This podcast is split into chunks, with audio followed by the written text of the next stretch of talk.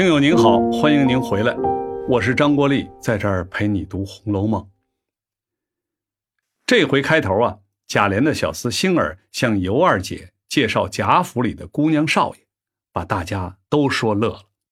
鲍二家的对他说：“你这话说的越发没捆儿了，没了捆儿，指的是说话口无遮拦，信口胡说。”尤三姐接过话茬说。星儿说的也有些道理。上次见到宝玉的时候，宝玉确实很有礼貌。和尚们绕棺的时候，他还小心照顾女孩子们。绕棺是一种丧葬习俗，在人死以后，请和尚手里拿着香，一边绕着棺材走，一边念诵经文，超度亡灵。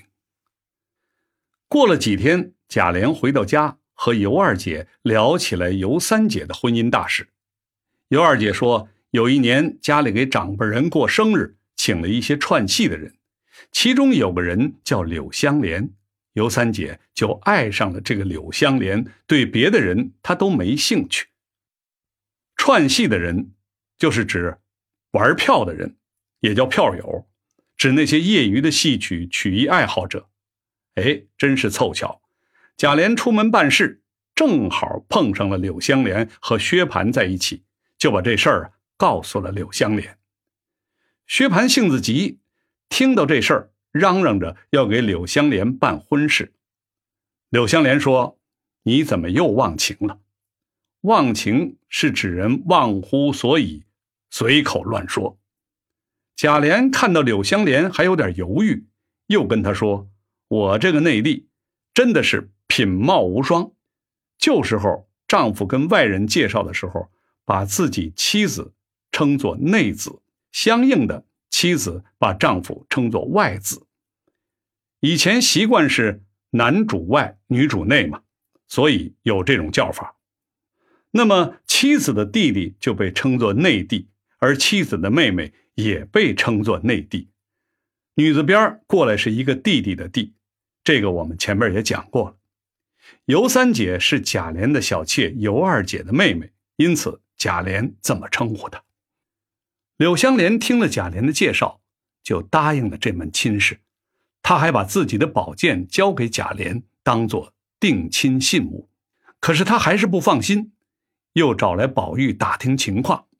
宝玉说：“尤三姐确实漂亮，是天下一等一的尤物。尤是独特的意思。”尤物就是独特的人物，一般指美艳动人的女子。